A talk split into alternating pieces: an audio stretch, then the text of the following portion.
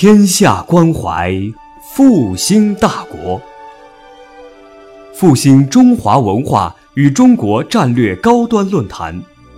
复兴论坛是由兴业全球基金与复旦大学共同发起，兴业全球基金主办的一项高端文化论坛。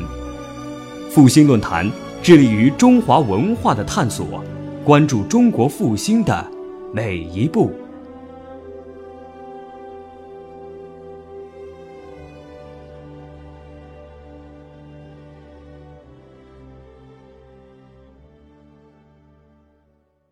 非常高兴今天有机会跟大家这个做我们复兴论坛的这一系列的第一次，那么以建筑为主题。那么我们复兴论坛一般都是比较偏重于人文社会方面，那么建筑，呃，这里面很多呃人都把它理解成是一个工程技术啊，所以今天复兴论坛用建筑主题作为第一讲，我想是有它特别的含义的啊，因为我们生活在这个城市空间里面，每天都看到建筑，那么。它对我们的生活、对我们的社会、对我们的文化、对我们的审美，啊，甚至于对我们的这个呃人际人际的关系，都会产生很大的影响。所以今天呢，我就就这个建筑的问题给大家做一个做一个交流。那么我的题目呢叫“建筑文明文化”啊，这是今天这个题目。那么非常抱歉，就是因为。今天是音乐厅啊，这个这个这个场所其实是非常有利于这个听觉艺术。那么视觉艺术呢，它它不是特长，所以我这个今天的讲座绝大部分是通过这个图图像。那么这个屏幕可能小了一点啊，大家见谅。可能到时候需要往当中集中一点，可以看得更清楚一些。那么谈到建筑，首先就要问一个问题，就是建筑到底是什么？那么这样的。问题其实，呃，问这个问题的人很多。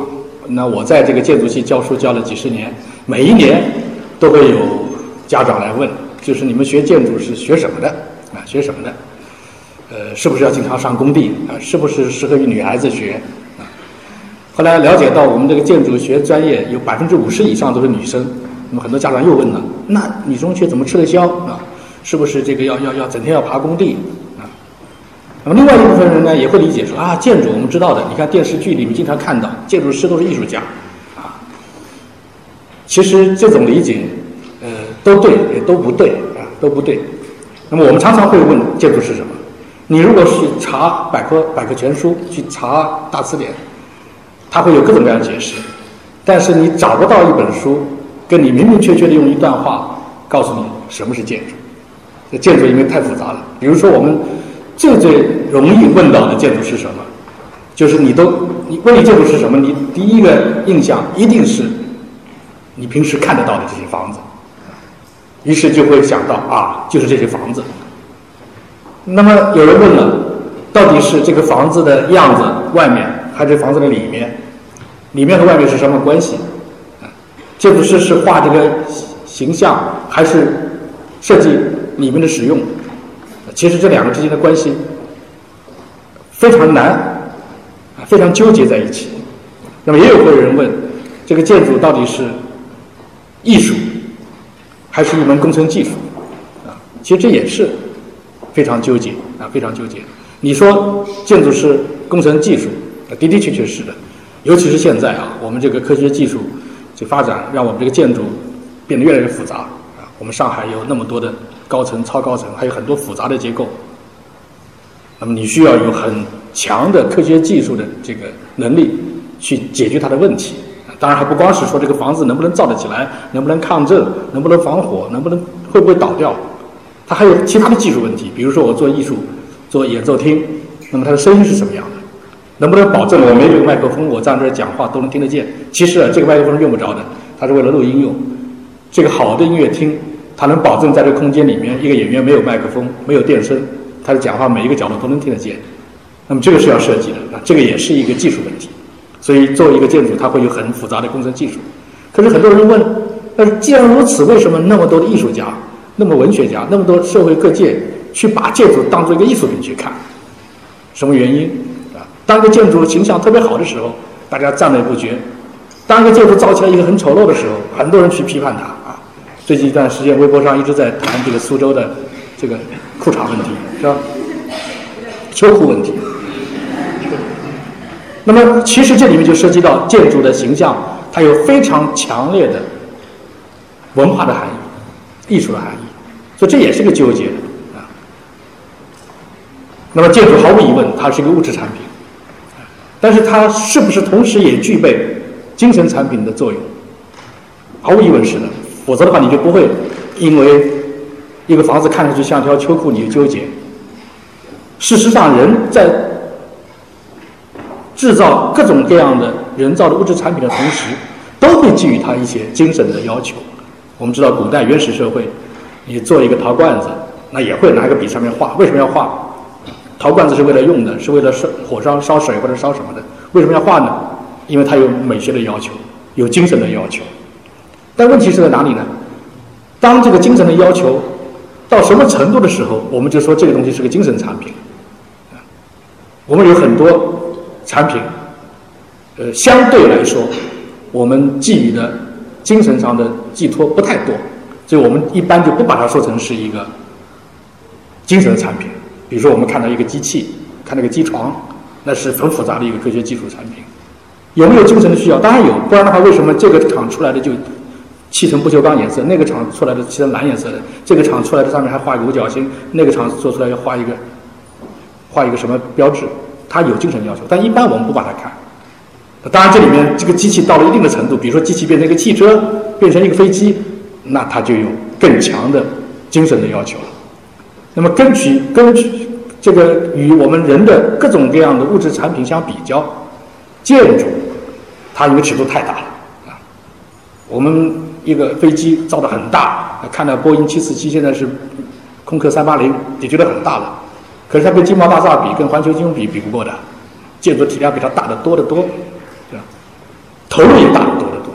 我们经常说这个国家有多少钱花在教育上，花在卫生上，花在什么地方啊？我们现在还纠结教育经费够不够百分之四，可是没有人算过我们国家 GDP 里面多少用在建筑上，肯定是第一大头，没有一样东西比它多。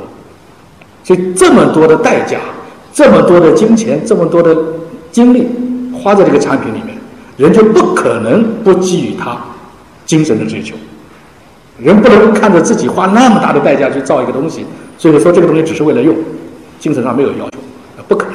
所以实际上呢，这些问题都一直在纠结。不要说我们在座的各位啊，我不知道在座各位是有有没有学建筑，可能有少量的。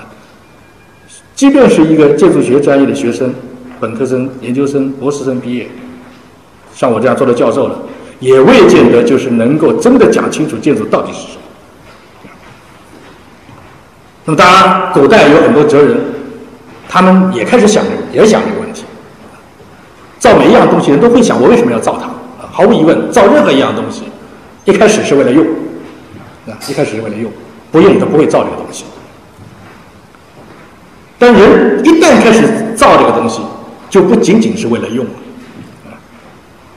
这个我们这个中国古代的先哲老子，他在这个《道德经》里面有有这么一段话，蛮有意思的。他他这个思想是非常有哲理的啊。他这段话叫做这个，呃，山之以为器，当其无，有器之用；凿有以为矢，当其无，有矢之用。什么意思？就是我拿这个土啊，古代人用土做器。各种各样的器具，就是一个陶罐子啊，是用土做的。做的时候呢，实际上你做这样一个东西的形状，不管它是什么形状，你不是为了这个形状去做它。陶罐子是个尖底的，是个圆底的，是个圆的，是个扁的，是个长的，都有各种各样的陶罐子。但是你实际上在做这个东西的时候，你是为它用里面那个空的部分，不是为了这个外面。做外面是为了通过外面这个材料来。形成一个里面的空间，那个东西是你要用的，所以你不会做一个实心的陶罐子，做实心陶罐子不是陶罐子。那么建筑也一样，它也讲了建筑，这个凿有就是有就是墙上面开的洞，一个房子只有有洞，里面有东西，里面有空的，这个房子才有用。造房子是为了里面。不是为了这个房子是什么样子，是为了这个洞里面那个空间啊，所以这个是非常有哲理的思想。他已经告诉我们一点点了，就是说房子的意义在于里面的使用。但是老子也没讲太多啊，他没有说这个房子是为了里面的用而造，这个陶罐子是为了里面的空空的部分而造。可是外面这个东西，除了里面空的部分以外，就没有别的意义了吗？可惜老子没有活两千五百年，他活到今天他也回答不了这个问题。当年我做这个东西为了烧煮肉的，怎么今天跑到博物馆放在那供在那干嘛？那是因为我们今天在博物馆里看它的时候，不再看这个东西能不能烧肉，而是看在上面曾经留下的文明的痕迹，文化也好，艺术也好，在体现出来。他没回答这个问题。那么西方也有先哲啊，这个维特鲁威，维特鲁是个罗马人啊，他也想要回答这个问题。那么他的比较全面，他说建筑呢，他没有讲建筑是什么啊，他我们找遍了他所有的书也找不到他说建筑是什么。他是个建筑大家啊，这个罗马很多建筑都是他参与的，他也是个理论家，写了很多书讲建筑、论建筑、建筑，呃非常有名的这个这个很多西方的最古典的经典的建筑著作是他写的。可是呢，在他的书里面。他最有名的就最有名的书叫《建筑十书》，就是十个他十章十本书，古代啊书都是很薄的，十本书讲建筑，建筑十书。可是你会发现，从头练到尾，你找不到一句话说建筑是什么。那么找来找去，才找到这个，就是他说建筑呢，应该有这么一些特性，它应该很坚固，它应该很实用，它应该让人看得很高兴。那么这个回答。好像也有问题，因为好多东西都是为了坚固，都要坚固，都要实用，都要看着这个高兴，是吧？不光是建筑，我们造做一件衣服，是不是也要兼顾一点？不要今天穿，明天就换，是吧？好实用，穿得进去。穿个衣服没袖子不行，要漂亮，当然要漂亮。不要漂亮，我们花那么多钱买个衣服干嘛？所以都有。那么照这么说，衣服就是建筑，建筑就是衣服了，是吧？但是你要问韦特鲁威呢，他就回答说：，哎，是的，建筑就是衣服，衣服就是建筑。不过就是衣服是给你穿的，建筑是给好多人一道穿的。我这样想也对，建筑就是个大衣服，是吧？所以实际上他讲到了建筑一些本质问题，但是也没有回答什么是建筑。那么今天我们理解，也只能顺着古代的人这样的思路去理解。我们包括我本人也回答不了什么是建筑，但是我们可以描述，这个建筑呢，既有实的部分，也有虚的部分。你看上去建筑是什么样子的？一个楼在那儿竖着，它就是建筑。但是光是它不行，如果是个实心的，算不算？有的时候也算。你造个纪念碑算不算建筑？也有争议。有人说纪念碑也是建筑，那里面就是空实心的，不是空心的。但大部分情况里面是有空的，要有用的。这光是里面没有外面，那这地球上任何地方都是都是都是建筑，那也不行。站在这儿，之所以是建筑，是因为它外面有东西包着。所以它是实的加虚的两个部分组成的，既有实体也有空间。那么我们要欣赏一个建筑，我们要鉴别一个建筑，要评价一个建筑，要设计一个建筑，同样的两个部分，我既要设计建造它的外面，我也要考虑到它的里面。当我评价一个建筑好不好的时候，我既要评价它的造型，我也要评价里面空间。那么这个就是两个，所以既是实的也是虚的。同时呢，它既是技术也是艺术。什么是技术？毫无疑问，因为一个复杂的建筑体，不管是今天这么复杂可以造超高层，还是古代，我等会儿给大家可以看到很多照片。中国古代、西方古代，他要把一个建筑造起来是很不容易的，要保证它不倒。到现在我们也不能保证一个建筑不倒，是吧？我们那桥造好了还会倒了。不能保证，那么怎么办？这所谓的科技、科学技术，就是你通过科学，通过现代科学、现代技术，尽可能的保证它不倒。那，是一个技术。当然，你的手段，你技术越高明，那么你做出的东西就越不倒，是吧？你越差劲，那么就越危险。所以，找人造房子得找一个高手，这是技术。可是，光保证这个建筑不倒，光保证这个建筑能够造起来，能够按照使用功能去用还不够，它还必须是艺术。为什么？因为跟人的其他的所有的实体的物质的产品一样，它造出来以后，我刚才讲造的人多多少少都会赋予它精神的寄托，赋予精神寄托就带有了艺术性。但我们不是说所有的东西都是艺术，为什么说建筑是？因为建筑作为一个视觉的产品，作为一个物质的实体造出来以后，它比起其他的一些纯艺术，绘画、雕塑、音乐，比起其他纯艺术，它更厉害。厉害什么地方？厉害是它无法躲避。音乐我不买这个 CD，我不听就是了；画我不到博物馆我不看就是了。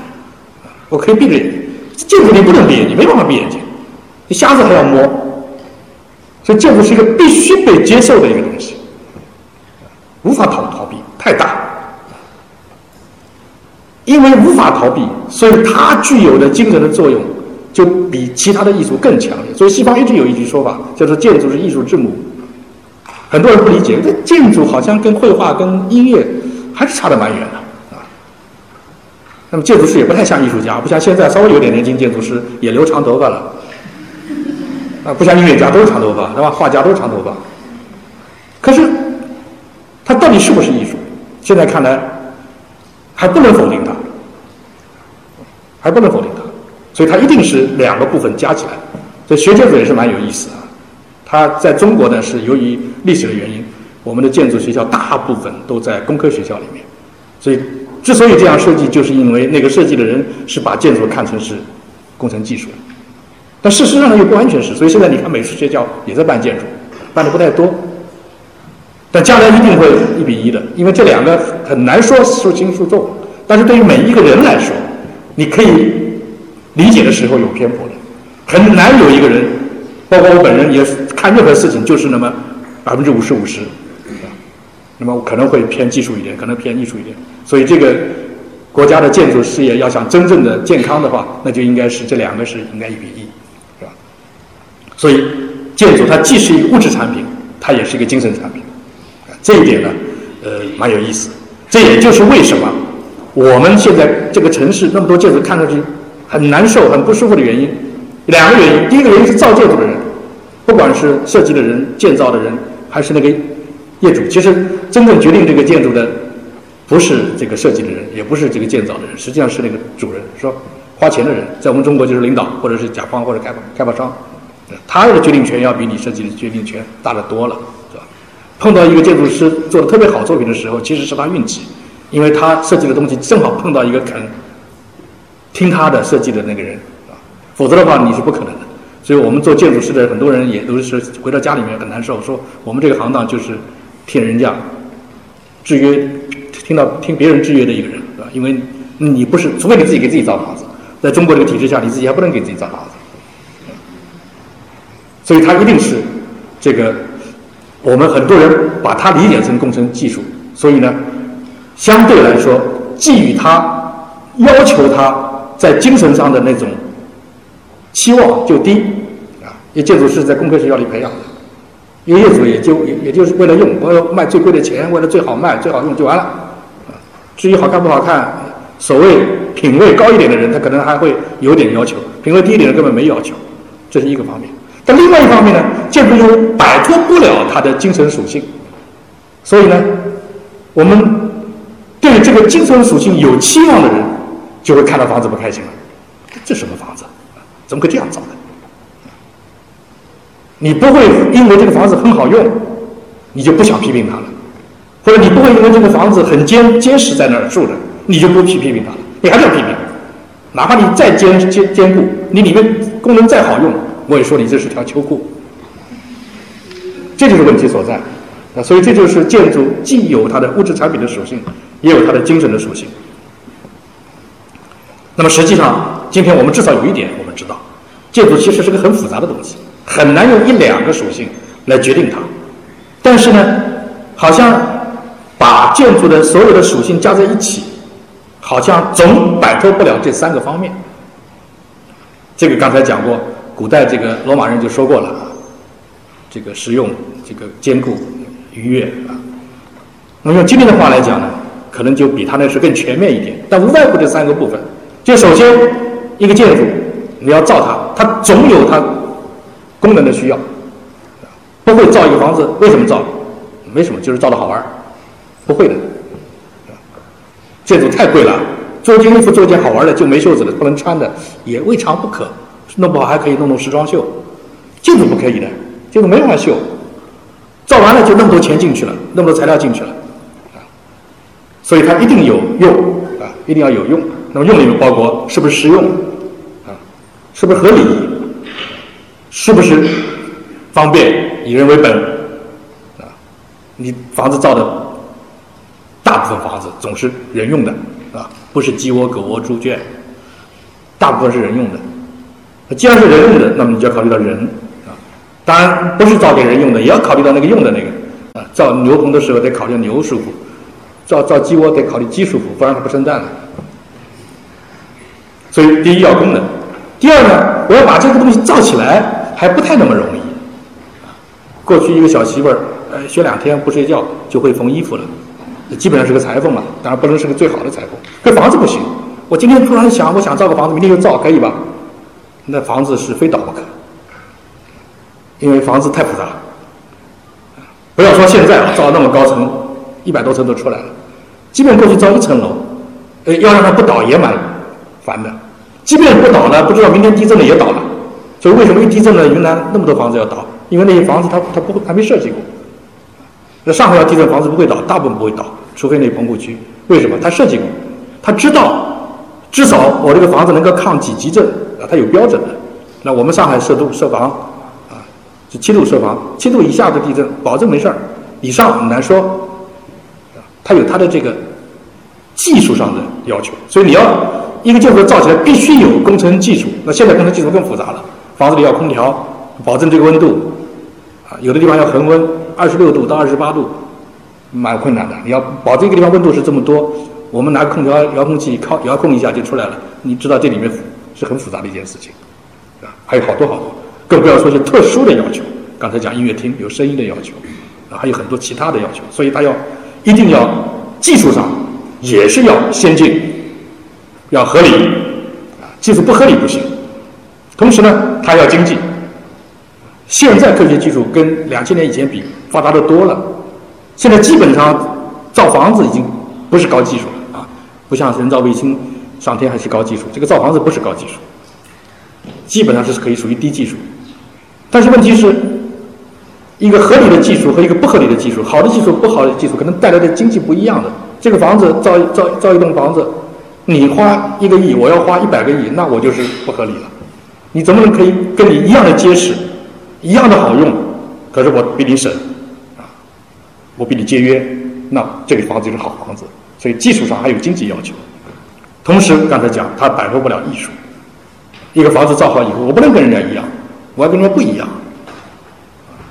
那么这个就是我有个性，个性哪里来？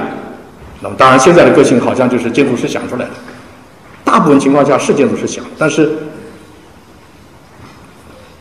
你为他设计那个被你服务的那个对象，可能有的时候也很重要，他挑选。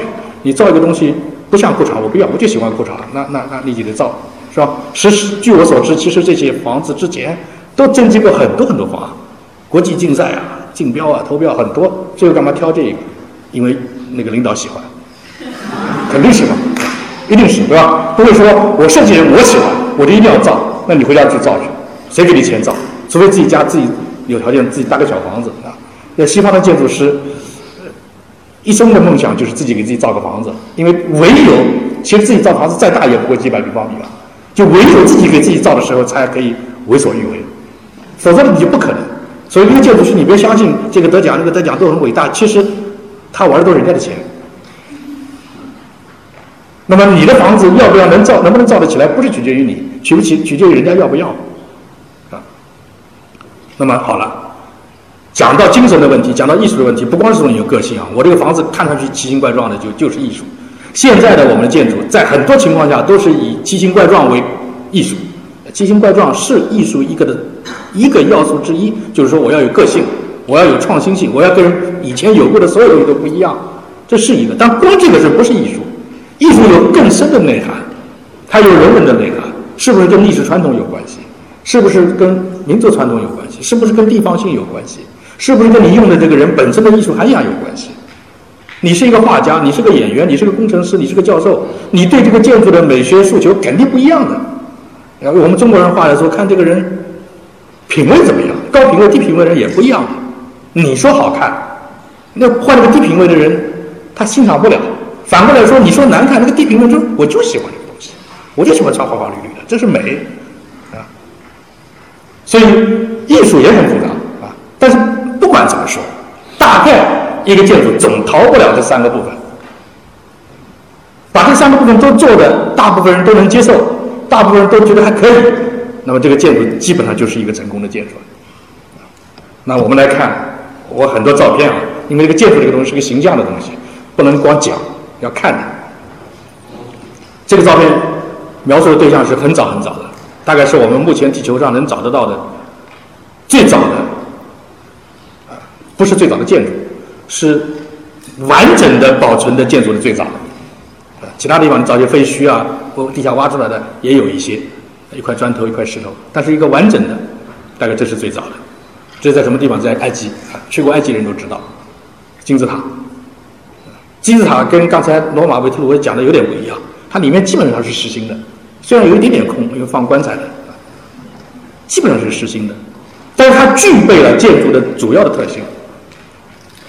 我们会发现，这样的建筑。很有意思啊，古希腊啊，古埃及到现在已经两千五百多年了，绝大部分建筑都没有了。呃，虽然有考古可以想象当时埃及人怎么住的，住宅是什么样的，啊，这个作坊什么样的，有钱人住是怎么样的，没钱人住也在有人想象，但是现在没有实物，能够留下来的，我们看到的就是这个东西。那这个东西为什么能留得下来？有人说大，啊，是大，我们长城也大，所以长城也留下来了，对吧？就是石头不容易坏，啊，所以西方人讲建筑是石头的史书，因为石头你要想让这个东西不烂，你就用石头造，不像今天啊，今天讲这个要让东西不烂，石头也不好，最好不锈钢。但是实际上这个背后，这个建筑之所以能留到今天，而其他建筑都没有了，是因为这个建筑里面。更多的赋予它的是精神的作用，也就是说，这个房子造不是为了用，不是为了实用功能，是为了精神。为什么？它是陵墓嘛，啊，他想造一样东西，这个东西让它千年万年永远不烂，永远在那个地方。所以今天人死了，一代一代人死了，过两千五百年以后，你看到它也还会顶礼膜拜。事实是这样啊。当然，今天的顶礼膜拜可能不是以前看到法老就就趴到地上，可是现在全世界每年几百万人去看，不就是顶礼膜拜吗？是吧你去看是吧？有什么好看的？不就是这个三角形吗？他还是要看，为什么要看？因为你看到它，你能感到震撼。你看到它，你会，哇，真了不起。然后还有很多人猜古古罗马啊，古埃及有多少人，全部调动起来也造不了，肯定是外星人造的。其实这都是无稽之谈啊！这外星人到底有没有，我也不知道。但至少这个东西有充分的证据证明是人造的。那为什么要这样造？事实上，我们今天之所以怀疑它不是人造的，就是因为。按照当事人所具备的能力，正常情况下他造不了，而且那个时候生产力那么低下，要把吃饱肚子都不容易，怎么要造这个没用的东西呢？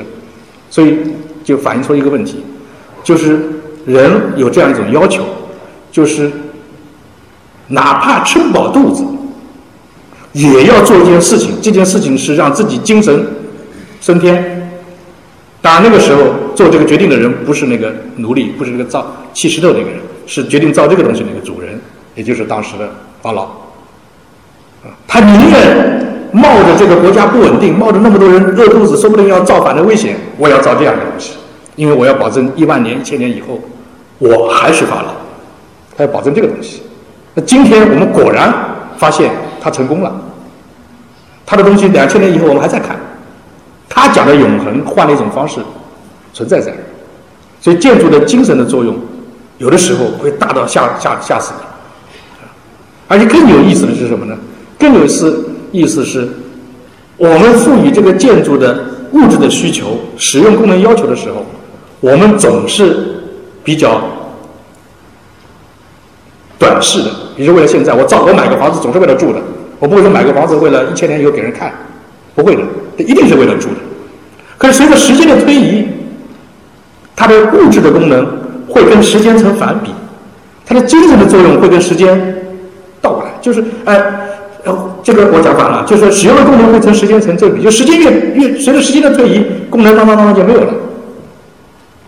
今天买个房子为了住的，过五十年好像还能住，再过一百年不太好住了，再过两百年肯定的房子不能住了。可是如果两百年以后那个房子还在那儿的话，它一定是全世界旅游者都要来看的东西。为什么？你看不是为了住，我们到金字塔看不是为了想进去住一下，一定不是，是因为我们更多的在感受建筑里面的精神的部分。所以很有意思。随着时间的推移，它的物质的功能会越来越弱，越来越弱，弱到最后甚至于到零。但是精神的功能会越来越高，越来越高，高到最后甚至于会到无穷大。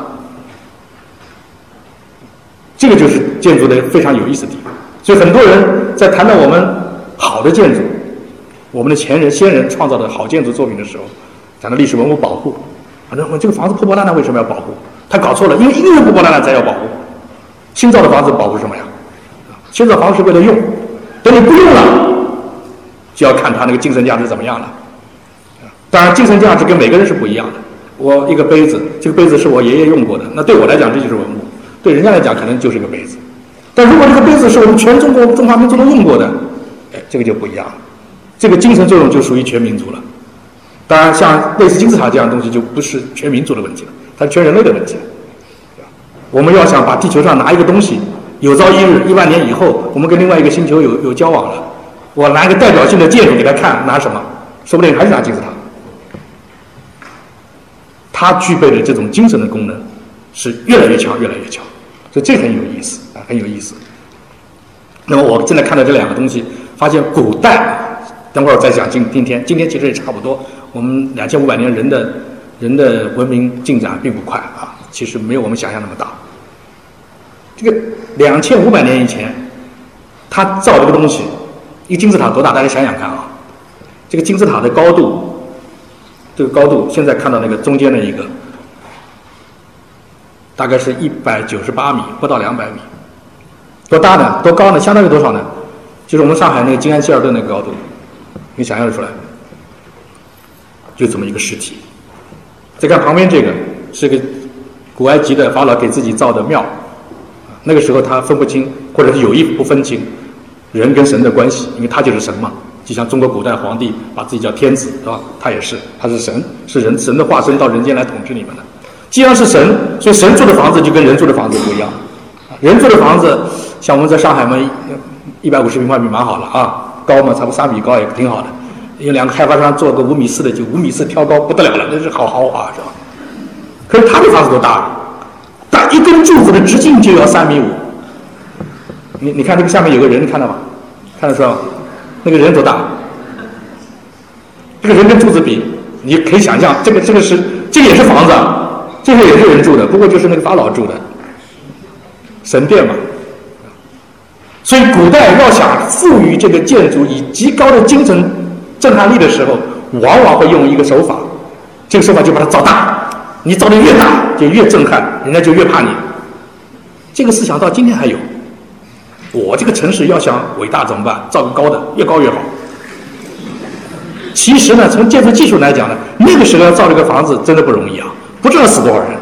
今天造房子，啊，现在叫做我们手头上还没那么多钱，这样那么多钱造个房子到月球也可以的，没什么难的。造月球有点夸张，但是造个什么，现在是叫五百米、六百米。造个一两公里高的肯定没问题，是吧？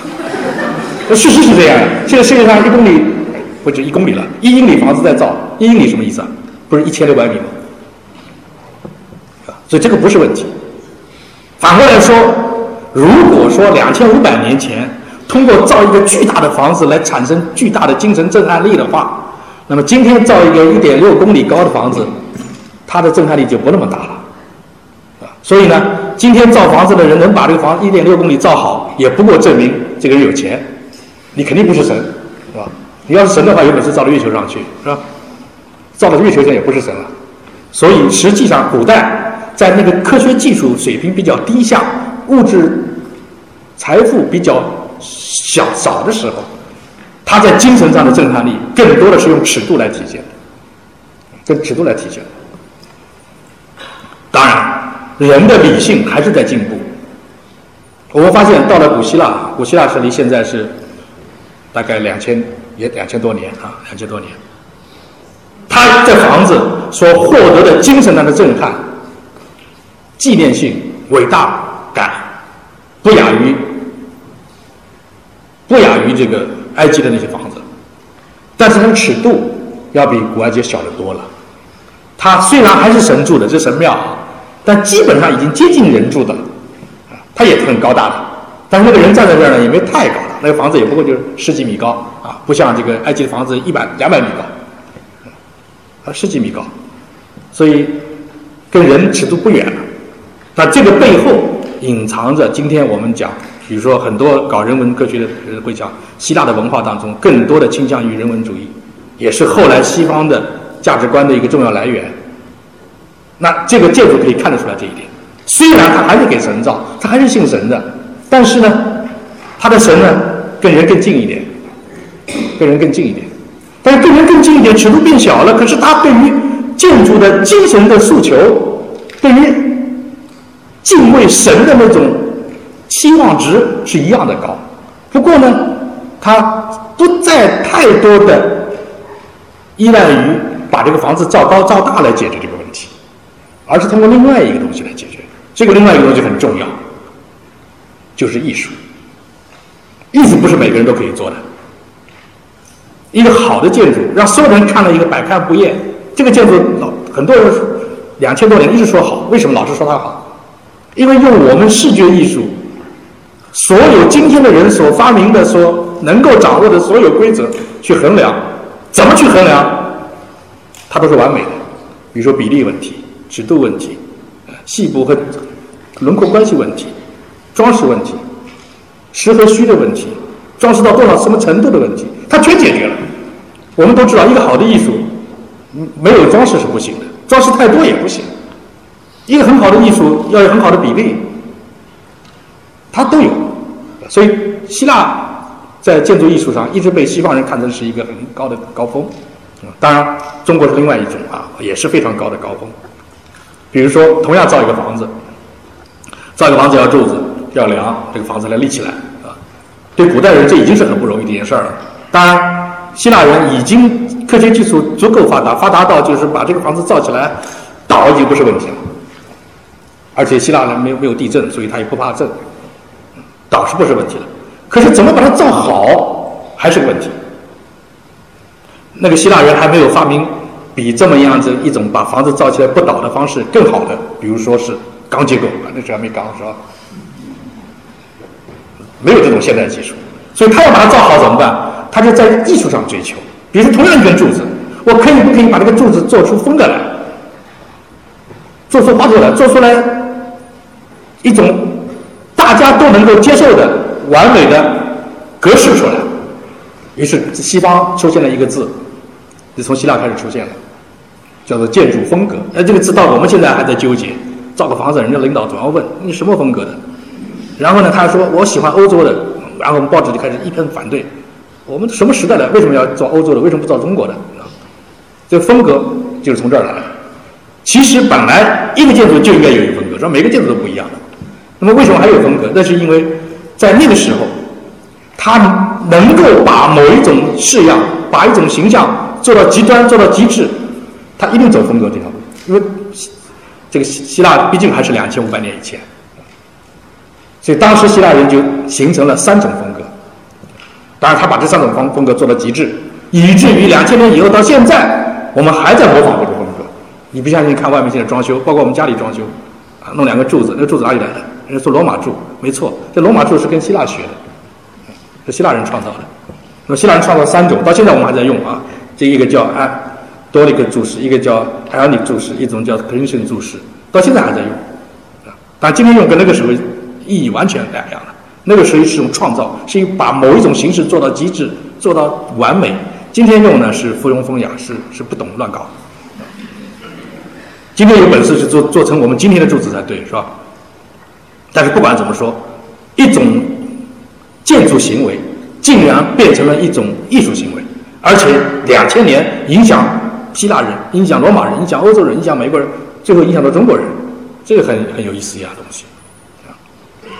这个是从西方建筑来讲，可以说是真正从朦胧走向文明的一个第一个标志。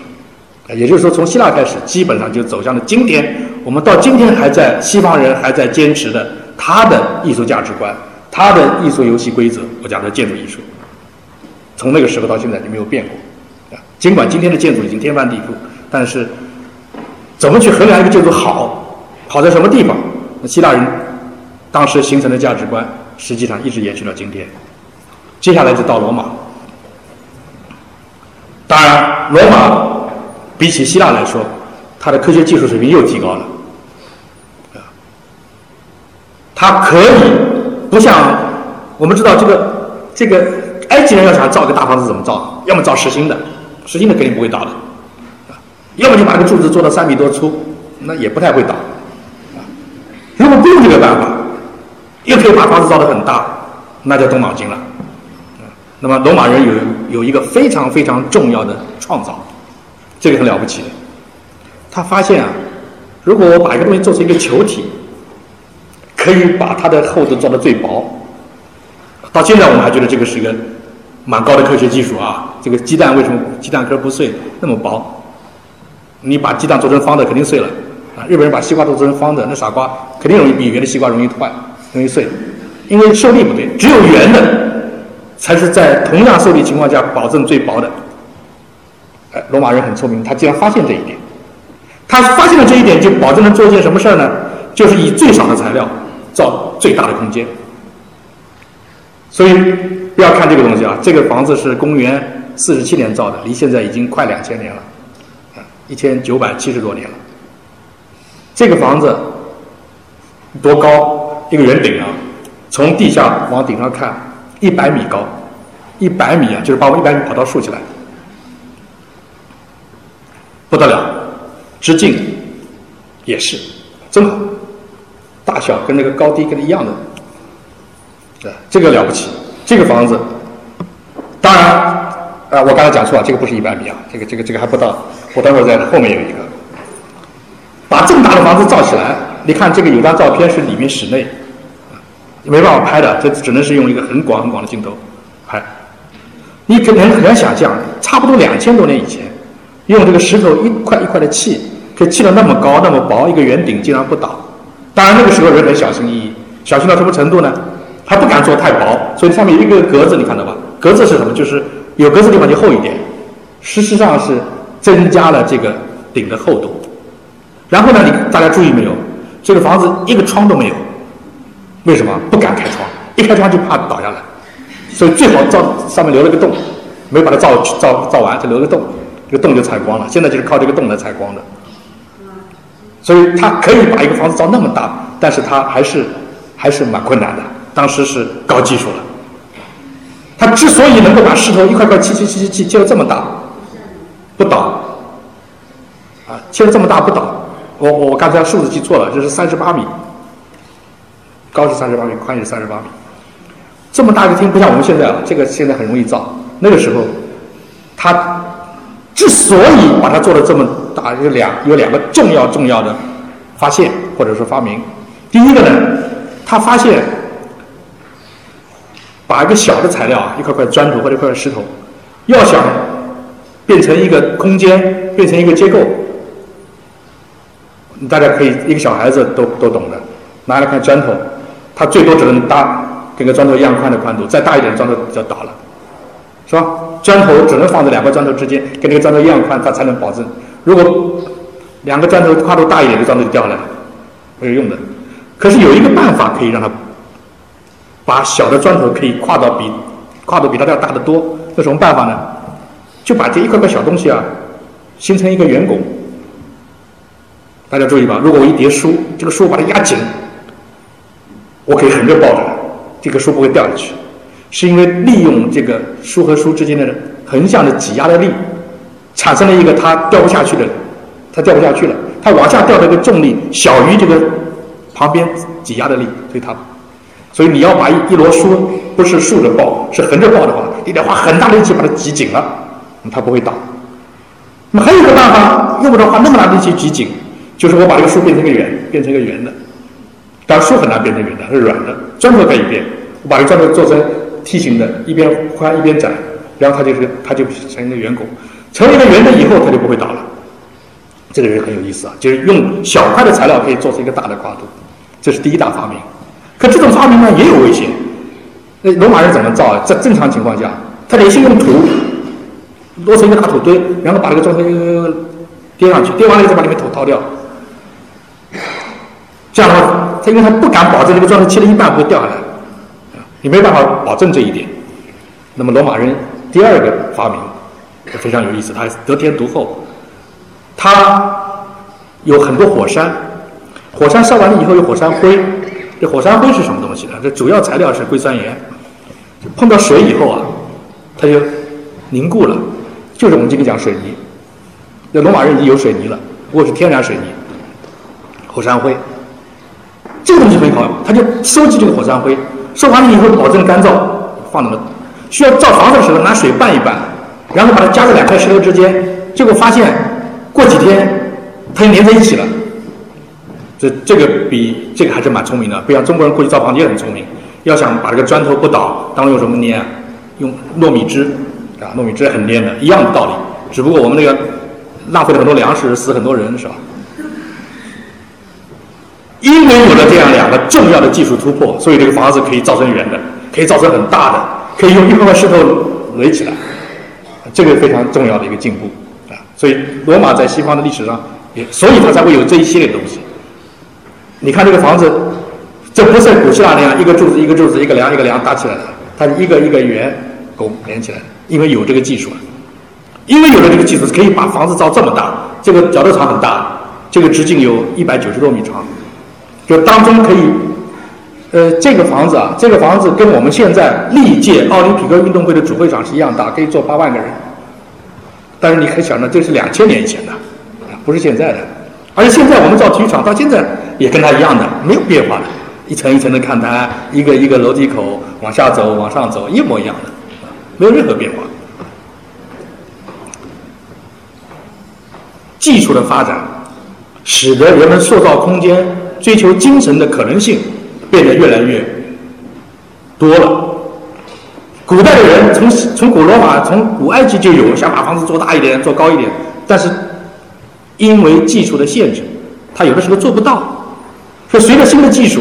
刚才讲罗马的技术，它可以做起来，可以做得很大很高，但是还是小心翼翼的，他不敢开动。你看，敢开动了，发现了问题了，发现什么问题啊？就是可以把这个圆的这个力传到一个一个柱子上去，于是柱子和柱子之间就变成可以开动的地方，这又是一大创造。自从有了这个东西以后，房子里面亮了，所以你看古代的房子都是黑的，慢慢慢慢亮了，越来越亮了。现在更亮了，因为现在全玻璃幕墙了。那个时候没有，所以技术的进步使得他在精神上的追求的可能性变大了。当然，一般来说，他最好的技术、最能用来展现他精神追求的这样一种技术，一般来说都是用在他的更多精神诉求的建筑上，不会用在民居上。我自己家造个房子，也也把这个技术用上去，除非他是皇帝。而且实际上，自从古罗马皇帝了以后。基本上欧洲也没有皇帝了，是吧？很多人称自己是皇帝，但是实际上没那么大的权威了，也没那么大力量来调动当时能想到的全世界的力量来造一个房子。那个埃及人，他那个世界啊，基本上就是造一个房子啊。中国也一样，秦始皇调动全世界，当时的全世界造一条一一堵墙，是吧？越往后，这种权威越小，没了。于是慢慢慢慢的，大家把精神诉求。都逐渐逐渐地跑到宗教上去了，所以愿意花更多的钱，愿意把最好的技术来造一个不是给自己住的房子的，那一定是给上帝造的，啊，不一定上帝，不同的宗教信不同的神，但是肯定是给神造的。所以我们现在今天在西方，在中国，凡是能留得下来的房子，你看无外无外乎不是庙就是殿就是宫殿，为什么？因为只有给神造、给天子造，才可能花那么大的精力造一个一千年、一万年以后不倒的东西。一般的人房子早就没了，所以我们今天造房子说到多少年寿命，有人说五十年，有人说一百年，那不管怎么样，这不会是一千年、一万年，是吧？但是那个时候造房子，今天我们说它已经两千年了，已经一千五百年了。其实当时造的时候就想到我这个房子要造一五千年、一万年、五万年不倒，因为它就是为了追求永恒，所以才可能造这么高啊。那今天我们今天这个看到的是在土耳其伊斯坦布尔的这个清真寺，但是它不是伊斯兰教有了以后才造的，是伊斯兰教以前造的，所以它本来是一个也是个基督教的教堂，它后来因为这个地方被伊斯兰教占领了，所以这个房子就改成清真寺了。今天还是清真寺。不管是清真寺也好，是做教堂也好，说明它的空间都能够体现宗教所追求的东西。那今天我们中国没有宗教，如果要宗教，肯定中国最好的房子全是宗教，一定是。那有个好处，如果这个国家是个宗教国家，那造的房子呢，基本上都是大家都能够接受，因为这个房子是造给大家共同的上帝的。中国人没上没上帝，没上帝这个房子呢，就是。其实那个秋裤也是给某一个上帝造的，不过那上帝就是市长而已，是吧？然后呢，每个人都不一样，每个人都是神，所以呢，他喜欢，别人不喜欢，没有用。那不像古代，他造一个房子，人人都喜欢，因为只有一个上帝，是吧？那么到了拜占庭，人们建造技术的水平提高了，所以房子造得更高了。这个房子是第一次，人类历史上第一次。把里面室内的空间造到一百米高，第一次，从来没有过。古代古古古埃及有两百米高，但是是实心的，这第一次造一个空心的，一百米高。而且呢，它还增加了很多装饰艺术啊，那些马赛克画也开始有了。再往后，技术又不是问题了，造一百米高已经都会造了。可是房子还想高，那怎么办？再往高难了，很难。一百米差不多是极限了，石头一块块砌砌到一百米还不倒。其实那个房子之前，我们现在看到都很伟大，了不起。古人能够把一百米的造起来，其实为了造这个房子，不知道倒多少次了。那个时候不像现在，先算一算，那个时候没有计算的不懂技术，不懂科学的，是凭经验、凭感觉造一半倒了再造，造一半倒，最后终于不倒了。他相信我们终于找到上帝了，啊，因为不倒，为什么不倒？是因为上帝知道了，所以不倒了。再往后再想高，高不起来了。人的技术啊，在发明钢之前，它受到局限，不能再造那么高了。怎么办呢？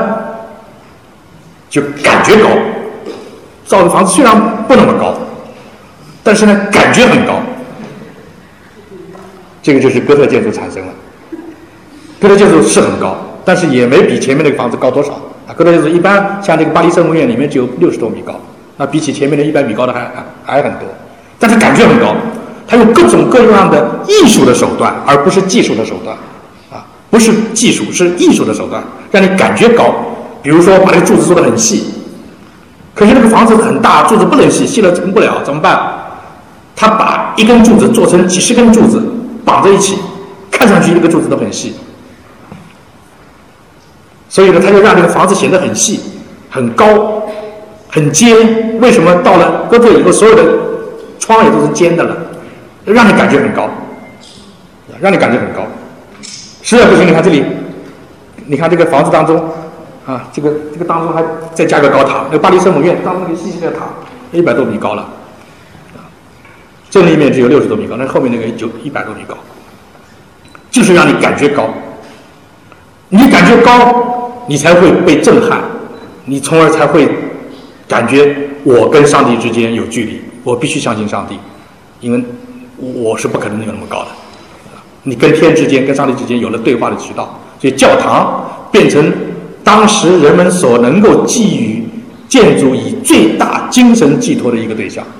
别的房子没有了，因为那个时候也没有皇帝了，宫殿也没有了，但教堂还在，上帝还在，所以大家把一切的精神上的这种。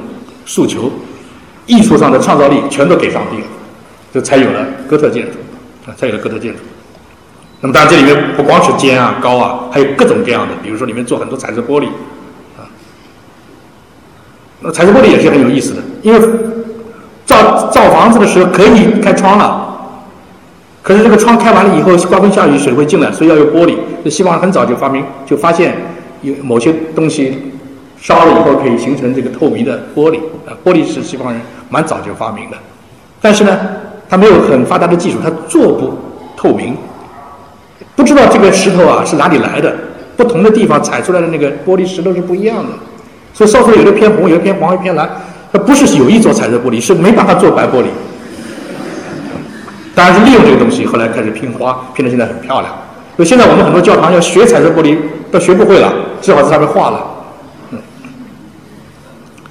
这想说的是什么？即便到了哥特时期，即便这个建造的技术比起古罗马已经更加成熟了，房子造高房子也是变得更普遍了。古罗马只有一个房子那么高，哥特可以造几十个那么高，可是也不是那么容易。你看这两这两这两个房子蛮有意思的。这个右边的一个，我右边是你们左边的一个，是非常有名的法国的亚眠教堂，也就是以前法国波旁王朝国王的加冕教堂。你看两个塔不一样的，知道吗？为什么？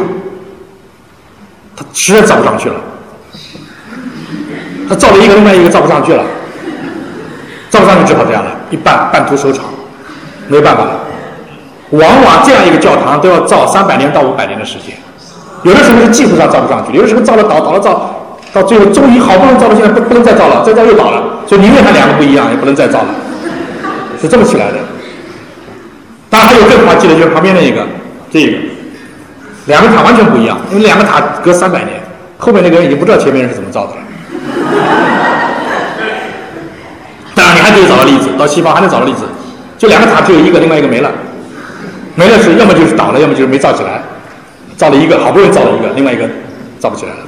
所以造房子是一件对古代人来讲是一件很高很高的高技术，非常困难。因为它高，因为它高技术，因为很困难，所以人们才会相信这样的建筑，只有信上帝他才能造得起来，否则不可能造得起来。当然，越往后嘛，这个技术就越不是问题了。旁边这个认识的啊，我们的徐家汇教堂是吧？也是学的，那徐家汇教堂跟它不一样了。徐家汇教堂是仿哥特的，因为真正哥特教堂是在公元十世纪、十一世纪、十二世纪，那我们这个是公元二十世纪了，是吧？隔了几百年了，那相对就容易的多了。但是大家注意，建筑除了科学技术的一个重要载体之外，它也是精神的产品，所以它有价值观在里面。当哥特教堂越造越多，当整个西方社会变得越来越被基督教所思想、基督教文化、基督教的游戏规则所占领的时候，很多知识分子觉得有问题了，人到哪里去了？所以开始提出人文人本主义，这个就是文艺复兴运动。文艺复兴运动表面上看、字面上看是要拿古代的东西拿出来说说事儿，复兴复兴复什么了？不就是复罗马、希腊吗？那为什么拿希腊、罗马来说事儿呢？是因为他发现希腊罗马没有这个东西，希腊罗马没有这个东西，所以呢，他要让上帝从神坛上呢走下来，回到大中中来。所以房子呢，要现在技术已经不是问题了，房子造尖尖的、高高的已经不是问题了。问题是这种尖尖高高的，使得我们失去自我，所以开始西方啊，从十、十、十四、十五世纪开始，特别是十五、十五世纪开始出现。文艺复兴运动到十六世纪到了高潮。文艺复兴运动是什么呢？它在建造技术上并没有本质的突破，但是他开始觉得建筑不应该一个劲的往上走，建筑应该往平的走。当时有一个想法，就是越是往上走的东西呢，越脱离人性；越平的走的东西呢，越接近人性，因为人生活在地上。所以建筑开始出现，你看，这也是个教堂，小教堂。你很难想象，这个教堂比他早一百年就是个尖尖的歌塔，怎么到这个时候变成这个样子？他要让上帝变成人，不是把人变成上帝，是把上帝变成人。所以上帝的家也要跟我们家差不多。于是有很多文艺复兴故事，大家都知道，上帝变得更像人了，做了很多雕像，上帝衣服也不穿了，啊，因为人性嘛，上帝本来是上帝不可以亵渎的，是吧？但是后来发现不是。上帝跟我们一样，上帝有人性，上帝也有七情六欲，也有兄弟姐妹。上帝，上帝也跟人一样的身体。上帝是按照自己的样子造人的，所以人当中最优美的、最完美的人，那就是基本上就更像上帝。呃，这这样一种思想，根据这样一种思想，房子就不再要造成尖尖高高的了，开始又回到地上，啊，出现这样一种平的建筑，所以我们叫文艺复兴建筑。同时，大家发现这个就是典型的文艺复兴。我们经常讲，我为什么今天讲这么多，就是因为我们平常太多的讲，哎，什么哥特风格、文艺复兴风格，这个风格那个风格，其实风格背后是历史的真实。如如果你仅仅把它当成一个风格来讲，这个毫无意义。文艺复兴风格是什么？水平线条，一层一层的，每一个一模一样的，不断重复。为什么？人的理性，他们认为，过去在长期的宗教的统治之下，人的理性被压抑了。聪明的人，理性上比别人更先一步看到真理的人，是要被烧死的。大家知道伽利略是被烧死的，是吧？所以文艺复兴运动是想告诉人们，人的理性。是通向上帝的真正的路，真正的桥。就是上帝给了人理性，所以呢，你要只要按照自己的理性去做，那就是符合上帝的，用不着去整天在那儿磕头。那，这是他们文艺复兴的一个重要思想。根据这个思想，影响到他的文学、艺术、绘画，包括建筑。所以建筑就出现这样的东西。那么今天经常有人说，我做个房子要文艺复兴思想，我常常会问：你有文艺复兴思想的思想吗？如果没有，你脑子里面还是装着你是个国王，你是个上帝，你是假的。你是平的，你是把自己当成人，也把别人当成人，全天下中国十四亿人都是人，那你才是真正具有文艺复兴思想。你要说我们十四亿人有人高有人低，有人是上帝，有人是下，那你就不具备人文艺复兴思想。啊，文艺复兴思想不光是影响到那些知识分子，影响那些人，也影响了上帝本身。文艺复兴时期造的教堂，你看就跟哥特不一样了啊，又回到。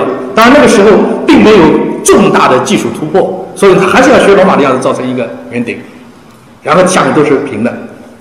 当然这个顶很高，这个顶多高呢？这又是第二次，事隔大概一千年，第二次把这个里面的空间又造到一百米高，就是人类第二个里面空间二一百米高的建筑。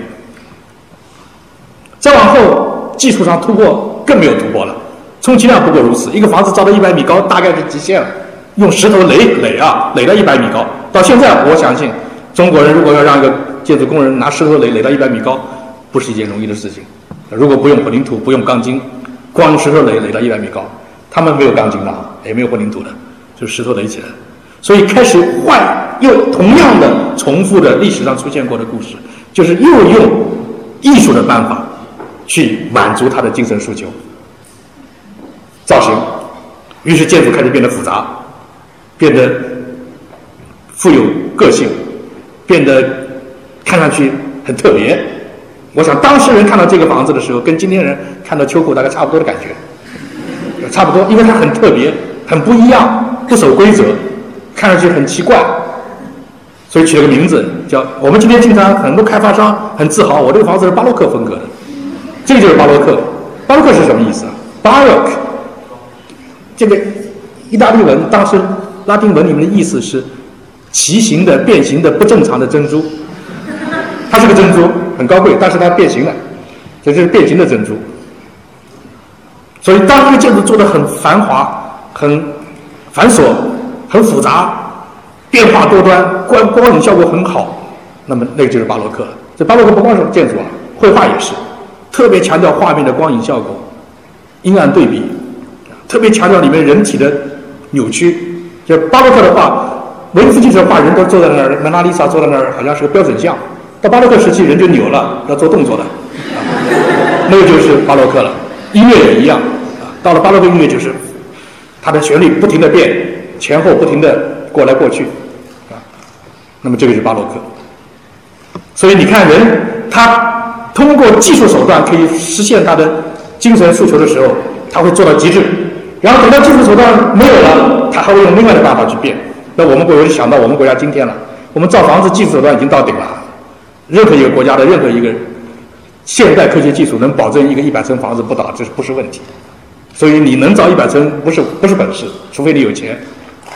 接下来什么呢？我要做的跟人不一样，唯有不一样才能体现我的价值。所以现在房子老想做成跟不一样。当然，历史总是有高有低，总是波浪形的。到了这个十九世、十八、十七、十八世纪，巴洛克也好，文艺复兴也好，什么也好，古代的罗马也好，希腊也好，全全浮上台面了。所以那个时候造房子，一个建筑师，一个会造房子的人，你肚皮里面有多少本事，就取决于你到底懂多少历史上的风格。你懂得越多，你越有本事。你能把更多的东西放到同一个房子上去，你就是最高的高手，因为你懂，人家不懂。我会巴洛克，你不会，你只会文艺复兴，我都会。那么今天中国也有点这个意思，所以这个就是卢浮宫啊，卢浮宫基本上就是一个综合的一个啊。到了巴黎歌剧院，很有名啊，非常大的巴黎歌剧院，一八八十年代造的，离现在已经一百三十年了。就是把历史上所有能想得出的手段，它全放进去，啊，全放进去。所以你要说它是什么主义，都可以啊。有人说的是折中主义，就什么西方什么主义，反正就是把古代能想得通的东西全放上去，啊。可是总是要过头的。实际上，大家想想看，十八世纪末。啊，十九世纪末，一八八几年，是个什么年代？西方工业革命已经很成熟，工业化，大机器生产，钢铁出来了，水泥也出来了，各种各样新的技术出来了，科学技术，人们还是会算的。那个时候，造个房子算算看，如果用钢大概柱子要多粗，用石头大概多粗，他会算了。科学开始走上前，走到前面去了。我有意的啊，这个话戛然而止，因为我后面还接着讲故事。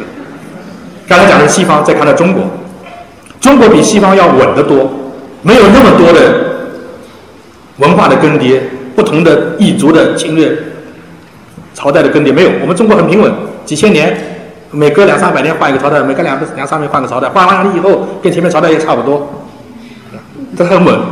结果带来的它的建筑呢，没什么变化。中国建筑开始形成，西方人不管是在什么时期所追求的东西。中国人在一种建筑里面已经实现了。第一，这个建筑要庄严，要赋予它精神的威严，要人看到它怕它，有了吧？有了。第二个建筑要好用，它里面可以住人，能住。过过去那个皇帝做的挺好的。第三，这个建筑要有很合理的技术结构支撑它，很结实，也能做到。有人说中国的房子是木头的，不容易，不容易保存。这话其实不对的。这个北京这个故宫多少年了？五百年了，挺好的，在那儿。再过五百年以后，我相信也挺好的。这木头放一千年也不是问题。只有民居自己家造房子，不要说是木头的，石头造它也会倒的。所以房子倒不倒，不取决于用什么材料，取决于它你想不想它倒，是吧？我希望造房子一万年不倒的，我就会用我今天所掌握的技术保证它一万年不倒。那么中国的房子都有了，但是很简单，它只有一种样子，没有两种样子。所有的人一千年以前、一千年以后都是一样的，几大要素：一个大屋顶盖在上面，大屋顶有好处，这个雨水可以很容易的排掉的，里面不会烂。木头的房子就保护住了吗？木头房子不容易烂吗？木头凭什么烂？碰到水才烂呀，干的地方不会烂的。是吧？太干也不行，所以它正好屋顶在那儿。然后呢，房子造在一个高台子上面，把土先堆堆堆堆到一定高度再造房子，为什么？也是保证不烂嘛，啊。然后要把这个房顶撬出去，西方人发现什么办法？造个大跨度就是拱券啊，拱圆拱圆顶。但是圆顶造的那么大，一百米高这么大，他没办法把这个顶飘在外面的。这个底是什么样，上面是什么样？是直筒直筒，我们叫直筒裙、直筒构、直筒下去。中国人可以把顶飘出去。现在我们用钢结构可以飘了，以前不会飘的，飘不出来的西方人。那中国人很聪明，啊，中国人很聪明，怎么飘？你看这个，就是斗拱。斗拱是什么东西啊？木头啊，就这么大，一段段的木头，既然可以把它飘那么远，可以挑得很远很远。这里面很很有意思，所以斗拱是什么？不知道。有人说它是装饰艺术，的确是的。没有这个东西，中国建筑上面少很多。也有人说是艺术，但的确是艺术，因为它给给出了一个从来没有见到过这么一种非常奇特的东西。他把建筑的技术、艺术、工艺、功能全揉到一个东西里面去了。它既是艺术，又是功能，又是技术，什么都是。所以这是一个中国非常了不起的。当然，把这个东西简单的就说这个样子，把它做成一个中华艺术宫，那个就有点太简单了啊，那个有点太简单了。真正斗工不不不是那么简单，斗工它是一个很复杂的一个东西。事实上，不论是西方的孔雀、西方的石斗，还是中国的斗工，到了十九世纪，都面临挑战，因为我们已经掌握了远远超出木头的、砖头的、石头的建筑的技术。对于古代用木头造这么一个复杂东西，对于西方用石头造这么一个复杂的东西来说，如果换成钢，根本不是问题，啊，根本不是问题。所以。整个的建筑的科学技术发生极大的变化，极大的变化。在这种情况下，我们再来看中国，除了古代这样一种非常典型特有的中国建筑之外，中国人很聪明。那西方人啊，不停的去科学技术进步，然后呢，不停的用新的科学技术来造一个新的样子，然后用这个东西呢，又来后面东西新的出来，又要否定旧的。啊，这是西方本来它的文化发展就是一个不断更迭的过程，跟中国不一样。中国是一直把它升下去，这个建筑造多高？我能造到天安门那么大，能造到故宫那么大，够了，再大也不过如此了。要怎么办？装饰，这个斗工，大的做小的，小的做的密的。到了太和殿，你看那个斗工，简直复杂的一塌糊涂，也不过如此。于是中国人说：“其实你们搞错了，真正建筑里面的精神不在这个地方，真正精神在你的感受。”所以才有，我中国建筑里面最伟大的是中国园林，它跟技术没有关系，它跟里面的好用不好用也没有关系，它跟这里面的装饰也没有关系，它跟其他的艺术不像西方人啊，跟没有雕刻这个建筑就好像就艺术要要要要打大打折扣，我们里面没有，它是一种完全是另外一种。艺术存在的形式，所以园林中国园林艺术跟西方的建筑艺术是两个完全不同的东西，但是他追求的东西是一样的，就是人的精神追寄托、精神追求，这是它一样的，只不过他用的手法更巧。西方比较笨，房子啊造很大就精神震撼了，中国不是一个小亭子就震撼你了。这中国人很聪明啊，到现在人还买账啊。这张照片是美国大都会博物馆里面的，模仿的中国园林。全世界震撼，那外国人看中国建筑看来看去也看不懂，呃，叫他羡慕的也不羡慕。你说看太和殿，哇，是蛮伟大，不过也不大呀，太和殿才十几米高，我们到一百米高了，啊，他他不震撼，但看了园林他没有不震撼的，因为他发现中国人太聪明了，怎么用这么样一个小伎俩就可以弄出一个这么个东西出来？啊，就中国人的建筑艺术不是通过实体，不是通过技术的进步，不是通过这个来实现的，它是通过这种意象，通过感受。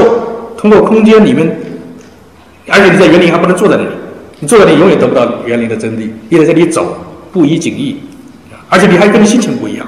春夏秋冬四个景也不一样，今天高兴不高兴也不一样，有女朋友没女朋友看了也不一样。它不一样的，它是跟人的心情绑在一起的。西方人不管，不管你什么心情，你你看到上帝，你都一点都趴下来，不管你什么情，跟你心情无关。但中国不一样，中国是讲心情的。今天心情不好，香也不不能烧，佛也不能拜的。它跟人的关系更密切。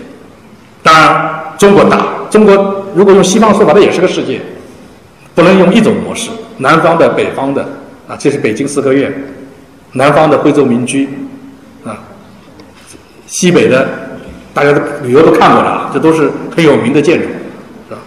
所以中国各种各样的东西都有。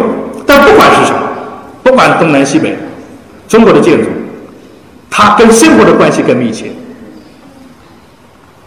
除了皇宫以外，更少追求纪念性，这也就是为什么中国建筑不太长寿的原因。因为中国人造这种房子的时候，压根就没想过让它存在五千年，根本就没想过。他只想以后我的后代如果没有出息的话，这个房子够他住；如果有出息的话，可以拆掉造新的。这是中国人的传统观念，所以我们就会有各种各样的风格的建筑。啊，你看差别太大了。啊，差别太大，大家去过都知道的啊，这福福福福建的土楼，各种各样的。但是不管怎么样，我跟他讲，他追求的都是跟生活的关系。所以相对来讲，中国的建筑里面精神的追求部分，更多的是体现在人，而不是体现在神上面。我们也有庙，可是你看我们那个庙，全中国大江南北去看都一模一样的。为什么？因为他他没什么想法，庙嘛就是一样，只要你们把佛像放进去就行了。实在不行，山里挖个洞也可以，这是中国的哲学，西方是不可以的啊！那必须要把你的几辈子、几代人的力量换成造，你才能真的证明你信上帝。中国不是这样，中国甚至在家里面，一个结了婚的人，他突然有一天吃素了，他也他也成佛了。中国这是这个文化很有意思啊。所以中国文化各种各样不一样，但是不管哪一种，西方也好，中国也好，其实所有我们今天看到的建筑，各种不同的风格，都是由古代所特殊的、具有的技术水平、经济水平、认识水平决定的。一旦出现新的东西冲击，我们都会觉得束手无策。埃菲尔铁塔，一八八九年造的，所有人当时的人。都说这个东西是什么东西？所以我们今天看到现代建筑的时候，也会说这个是西方的，其实不是的。现代建筑跟古代建筑的这种关系，是不以哪一个国家哪一种风格为决定的，不光是哪一个。当你碰到新的科学技术，碰到新的观念出来以后，所有传统东西都崩溃离析，因为。不管你是用木头、用石头、用砖头，你都不很难想象，突然有一天，人类走了两千年，每隔一千年才造造出来一个一百米的房子，突然有一天，他说可以造一个三百米的，一下子把你盖住，所有以前的东西都变得在技术上没有任何可震撼之言，不存在了，所以这种打击是非常非常大的。因此，实际上二十世纪，不论是在世界哪个角落。他面对新的技术进步，面对新的社会发展，特别是经济结构的转变。我们知道世界上各种各样的制社会制度，各种各样的政治制度，各种各样的经济关系。但是跑到二十世纪，随着工业革命，随着工业化，一下子就全乱掉了，一下全乱掉了。世界上没有哪一个国家今天他所采用的社会关系是一百年以前的。没有，为什么？因为变化太大，啊，变化太大。那我们今天只讲建筑，建筑最大的打击就在于新的技术出现了。就古代啊，把石头造房子，这个是两千年以前就会了，一点点造，一点点造，整造到一百年前的时候可以造到极致了。再往后也不知道怎么再发展了。可当新的材料出现的时候，一切都变得无所谓了。这个埃菲尔铁塔可以造到三百米，其实它没有造到最高，当时受到工期的限制，因为它是世博会嘛。如果你不是世博会，再给他一年，可能再给再高一倍也没关系，因为对于钢来讲，这个已经不是问题了。所以今天我们很多人自豪啊，上海这第一高楼，毫无意义的，人家没造是因为人家不愿意造。真正的意义在什么地方？真正意义，重新回归，重新去想到底建筑是什么。实际上，两千多年、三千多年，以至于五千年以来。人类的思想都没有重大变化，不管是中国的还是西方的，不管是哪里的，什么文化背景，一个好的建筑都不是造给人的。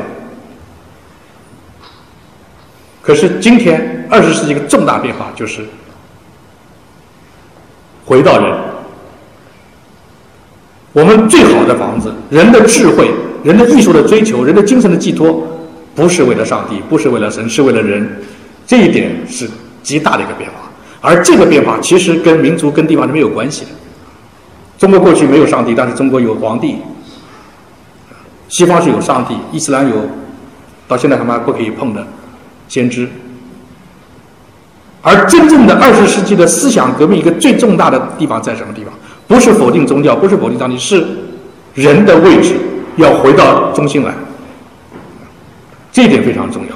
所以，建筑革命不是技术革命，也不是风格革命，是要为人造房子。那么，这个就是最早的代表。为人造房怎么造呢？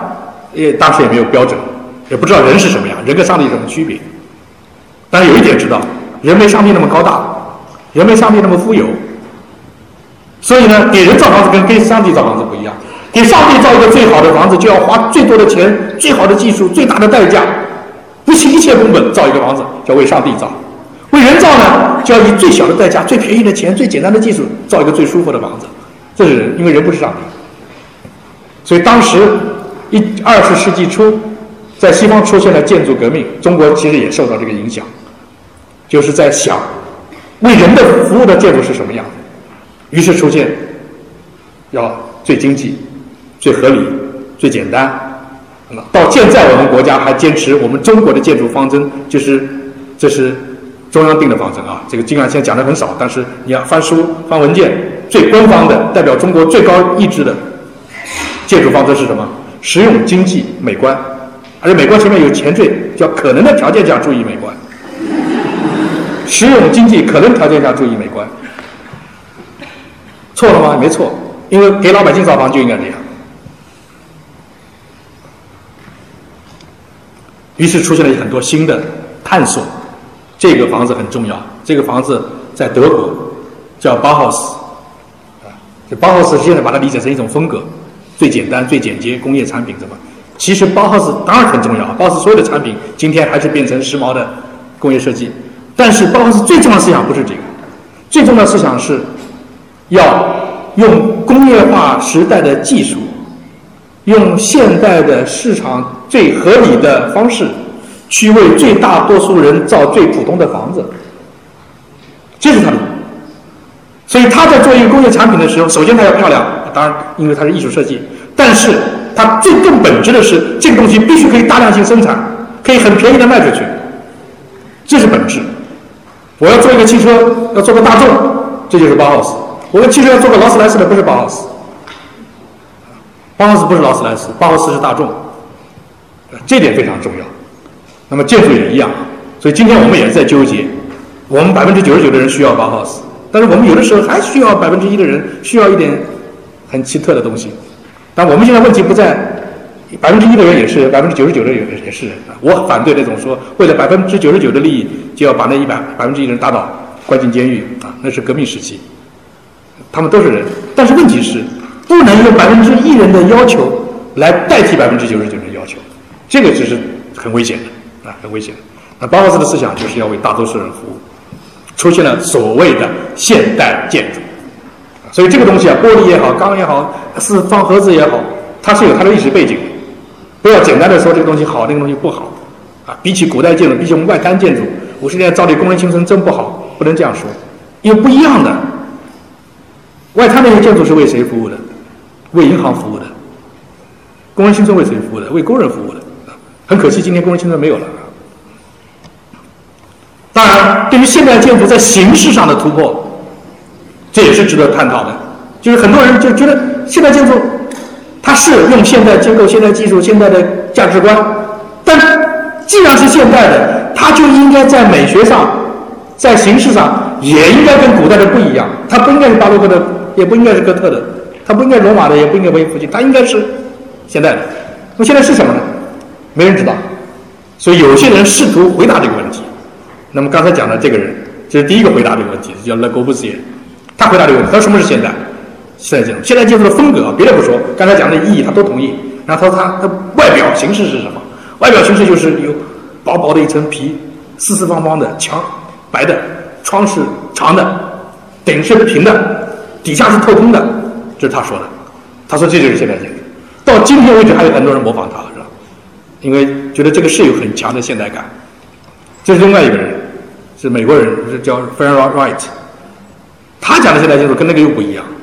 他讲的现代建筑更多的强调建筑跟自然融为一体，自然是建筑是自然的一个组成部分，虽然是人造的，用中国话来讲是虽为人造，万自天干，万自天工。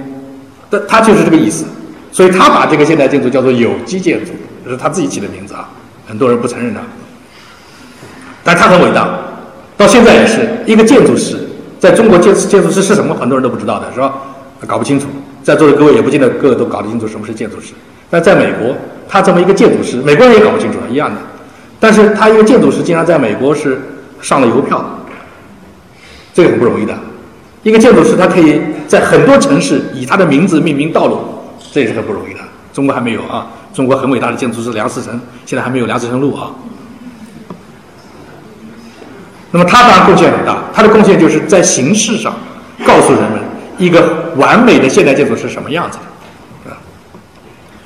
当然后面跟跟跟进的人一代一代的人就创造性就更大了，啊。当然你很难对于现代建筑来讲，你评价它跟评价一个古代的哥特教堂，评价一个文艺复兴时的大大教堂，这把尺不一样。过去这把尺是统一的，不管谁来评价。你对巴黎圣母院的评价肯定都一样的，但今天这把尺不一样了，每个人评价都不一样，所以我们今天你再也不要指望有一把尺说这个拿这个量一量我就知道这个建筑好还是不好，没有，这把尺没有了，因为这把尺属于每一个人，所以你也一个一个建筑师心态也要平，我设这个建筑那么好，怎么还给人骂？没事儿，哪怕你一个建筑得诺贝尔奖、得这个普利兹克奖，也会有人骂的，因为这个时代变了。时代变成价值观多元化，每个人都不一样，这是我们这个时代最大的区别。要想在这个时代再统一价值观，那个那个是棺材里爬出来的人啊。这个就是现代建筑的一个中国中华华裔了，贝聿铭大家都知道，他设计，当然骂他的人也有啊，他设计也是，但原则是一样的，就是现代建筑在造型上他们都同意应该是简洁的。应该是简单的，不应该再繁琐了。这个大家都同意的，但是手法不一样，手法不一样。你看这另外一个手法，就，是还是前面那位老兄 f r a n l o y Wright 做的古根海姆博物馆。你看这两个人都是都是美术馆，这两个都是美术馆，一样吗？不一样的啊，不一样。不仅是博物馆可以做成花的花里胡哨的，或者做成很象征的，这个是什么？这个是政府大楼，所以不要我们国家人一到政府大楼就是。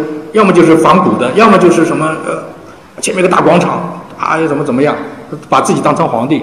这个是巴西的这个国家的行政中心，当中两个楼是政府办公大楼，左右两个圆的是上下医院，圆的向上表示这个是众议院，把老百姓的意见带上来；圆的向下表示是参议院，要面对大众。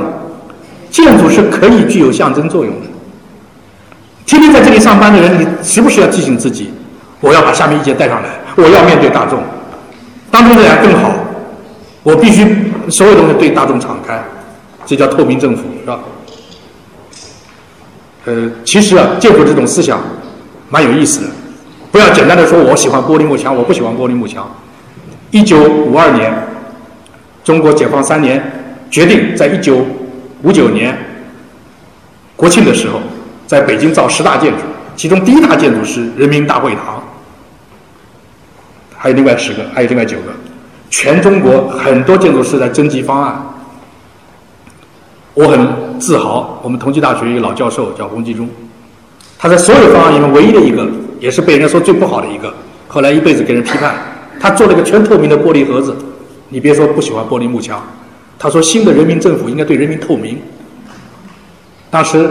和所有人不不明白这个道理，说我们的政府好不容易才把政权从国民党反动派夺过来，所以我们要取得比国民党反动派更伟大的庄严，所以大柱子，所以现在就变成大柱子。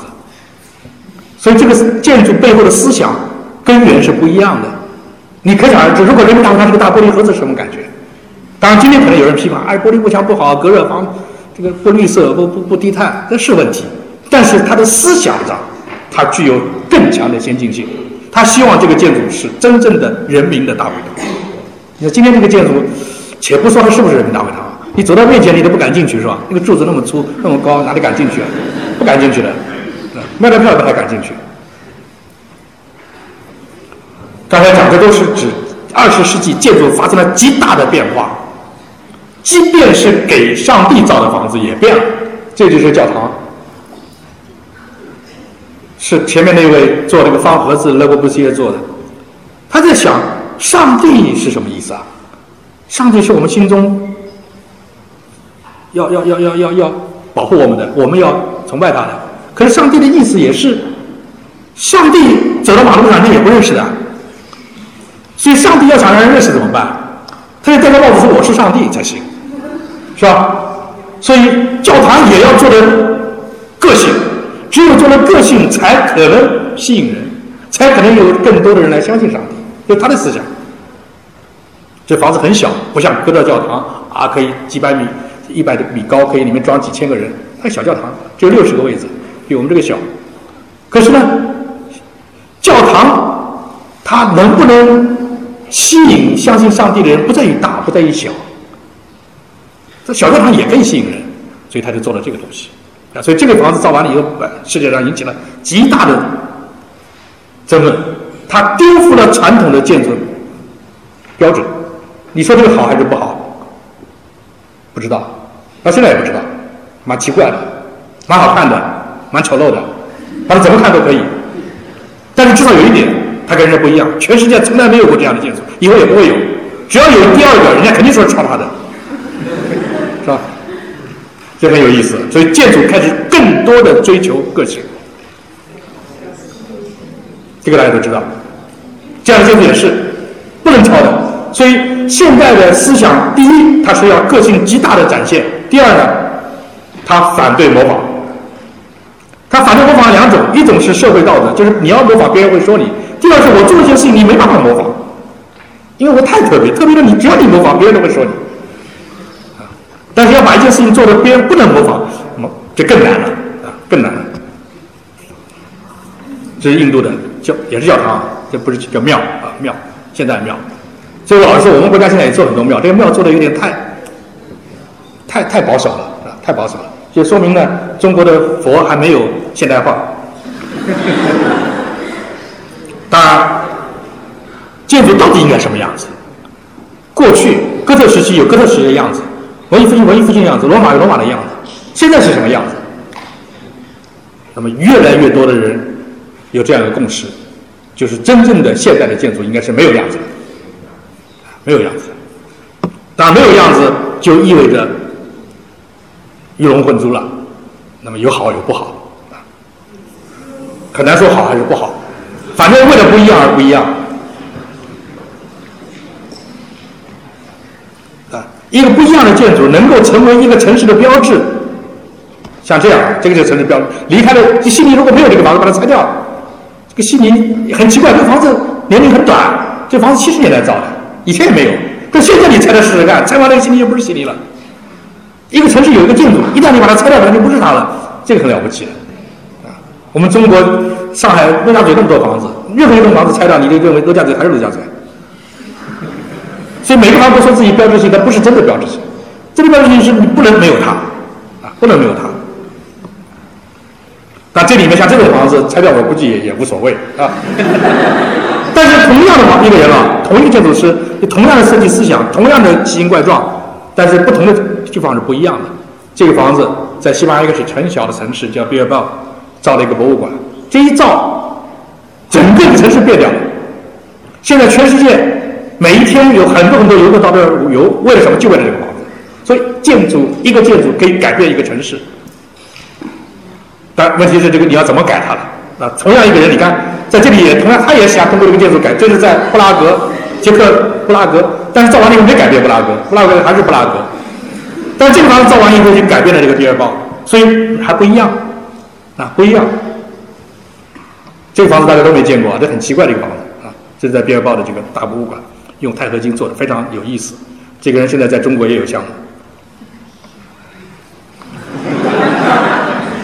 这个建筑啊，我不说它好还是不好，你可以说好，可以说不好。我加进去马上投票，大概百分之八十说不好，百分之二十说好。但是有一条，这样的建筑，它已经变成了这个单位、这个地块、这个城市最重要的标志。如果有哪一天这个房子被拆掉，你试试看，不要拆啊！旁边一个烧了一把火，就了不得了。这个房子、这个城市已经离不开这个城市房子了。好，那就说明这个城市品位高；不好，说明这个城市品位低。反正是他的，想摆脱都摆脱不了。不相信你今天有一个人下决心把它拆掉，拆完了以后会更多人骂你说怎么可以拆？北京怎么可以没这个建筑？是吧？当然说它不好，我觉得今天我们在评价建筑的时候，最好不要太多的去从形象上去评价它，而是说这个东西得体不得体，在这个地方好不好？一个很丑陋的人站在一个很不该站的地方，那很难受；但站在一个很好的地方，他不一定丑。所以实际上一个好建筑好和不好，并不完全取决于他自己，还要取决于他在什么地方。一个人一个小姑娘长得很漂亮，站了一群漂亮模特儿里面，你就很最丑一个，是吧？所以要比较的，一个建筑它的最更大的意义在于它在什么地方。那么北京这些房子，我认为其实有几个设计也不错的，就是站错了地方。比如说那个大鸭蛋，是吧？站错地方，如果换一个地方，可能是很好的一个建筑。好不好？我不知道好不好，但是它有一个巧的地方，不像那个大裤衩站错地方。这个房子呢，随便放哪儿都没站错，因为奥林匹克没关系，随便放哪儿都一样。它没有没有它的地方没有错不错，所以这就是它的讨巧的地方。如果把这个房子造天安门广场，你试试看，保证很多人骂，是吧？所以不同的地方建筑的获得的评价也是不一样的。这个呢，站对了地方，说好不见得好，但站对了地方，站对的地方就没什么不好了，没什么不好。这个建筑就难说了，说不好说蛮好的啊，也蛮漂亮，也的确是把现代跟传统结合的很很好。而我们做建筑的人，最梦寐以求的就是要一个中国的现代的现代的中国的，既又是中国的又是现代的，这个建筑能满足这一点。但问题是中国中国太多了，福建土楼也是中国，西藏拉萨也是中国，这个这个江南民居也是中国，北京四合院也中，什么是才是中国？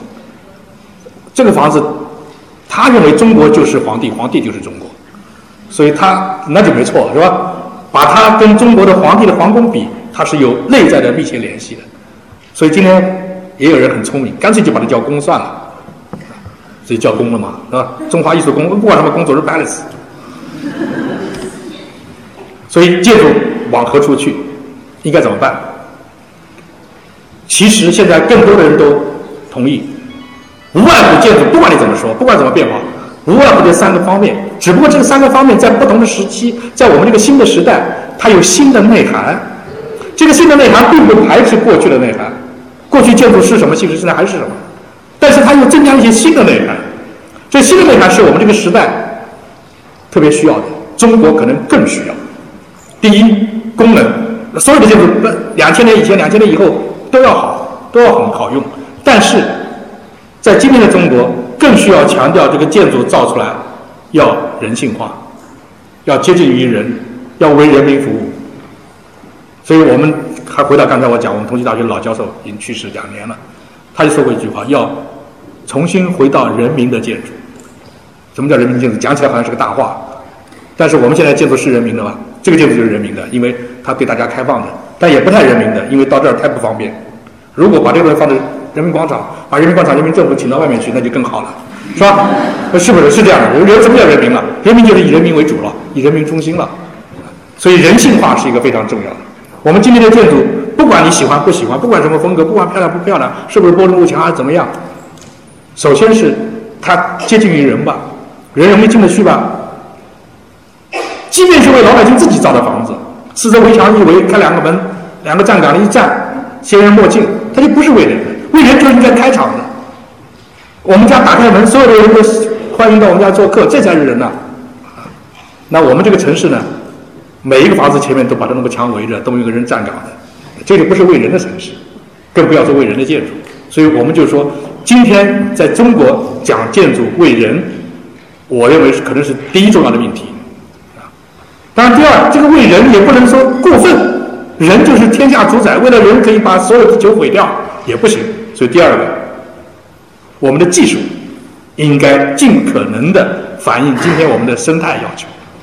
说绿色建筑也好，低碳建筑什么也，无非是说我们今天的建筑不要给我们的自然环境带来太多的影响。其实任何一个房子，只要你造起来，你就是对生态有影响。那最好不造，不造就没影响。但不造就没有人性了，人还要活着啊。要想人的活动对全世界的这个生态影响为零，那就人类灭绝。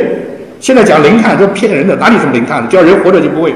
牛还有碳了，不要说人了，是吧？现在说牛的排放是碳排放最主要的，那人的排放比牛多多了，是吧？人的数量比较多，所以关键是平衡。就是说我要用最少的对自然的破坏，来换取我最多的人性的满足。这两个，这两条，我相信是今天的趋势。第三个，在艺术上，因为建筑还是排排斥不了这样一个属性，它有精神的要求。而今天这个精神要求，既不是为上帝，也不是为皇帝，那为什么呢？为人的艺术要求是什么呢？人又不是上帝，人又不是皇帝，但是人和上帝和皇帝最大的区别在什么地方？上帝就一个，皇帝就一个，人是十四亿或者七十亿，所以人是多元的，每一个人都不一样。既然每一个人都不一样，每一个人的价值判断，每一个人艺术追求就不一样。我们今天有一种说法叫做高高雅艺术，也不对。那我这个人品味不高，我就不是人了啊。所以不是人的人那不行的。品味低，你还得想法满足他，但满足的不是被动，就是说品味低的人，我就给他去庸俗，不是。我要通过他能够接受的艺术形式，慢慢慢慢的让他能够不太庸俗。这是我们要做的，所以我们一方面是不能建筑就是要高雅啊，呃，那边人很差的不采纳，跟他们无关，那不行。所以所有的人都有享受建筑、欣赏建筑艺术的权利，但是呢，他们的欣赏力不一样，水平不一样，品味不一样，那怎么办？就要导向。这个导向不是说要说的啊，报纸上说这个什么好，什么不好，不是，而是说你不要去做那种太庸俗的建筑，去导向人家喜欢庸俗的东西。但是另外一方面呢，又不能把它统一起来，说全中国只能一种建筑，这个建筑是全中国公认是最高雅的，所以全每个建筑都一样，那个也不行。过去是这样的，文化大革命造房子，全中国都造成人民大会堂，五十年代全中国都造成苏联式的，是吧？现在这个时代过去了，今天时代应该是多元化的，所以艺术要走向多元化，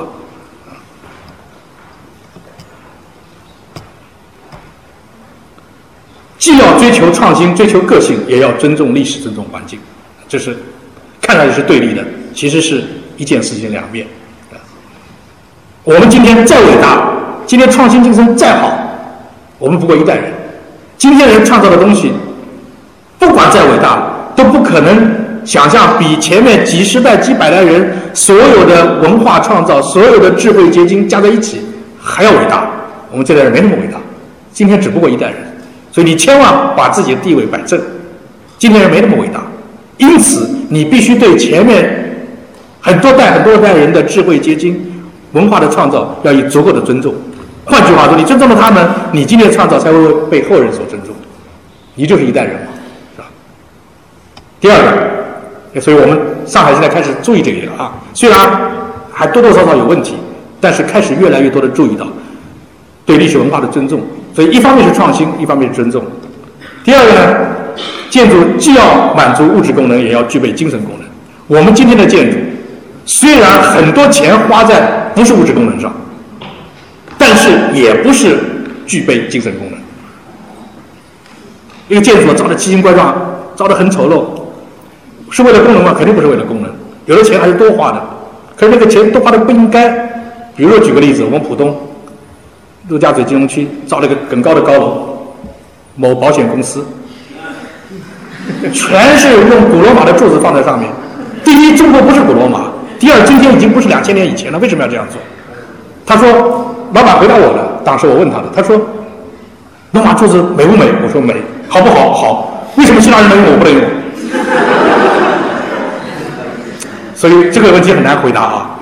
这说明我们整个社会这个价值判断还是有问题。精神的功能来自于什么地方？精神的功能来自于艺术创造，不是说你用罗马柱子你就伟大，啊，你用玻璃幕墙就好，我不用玻璃幕墙就好，跟这个无关，在于你所塑造的那样一种空间的精神，能震撼你、打动你。当然，你要有本事，用最少的手段去打动人家，这最伟大了。你涂了半天，最后变得很丑，你从来不涂，站出来人家说你漂亮，那是真漂亮，是吧？建筑也一样，建筑也一样。当然，千万不要忘了。建筑既要创造精神的精品，你更要关注服务大众。不要忘了，我们世界上还有多少人是这样住的？啊，我们搞建筑的往往忘掉这一点。这个照片有中国的，有外国的，都有。啊，亚洲的、中国的、印度的、美洲的，全世界都有，上海也有。所以忘掉了这一点，我们的建筑就不可能是真正的为人服务的。所以没有了，谢谢大家。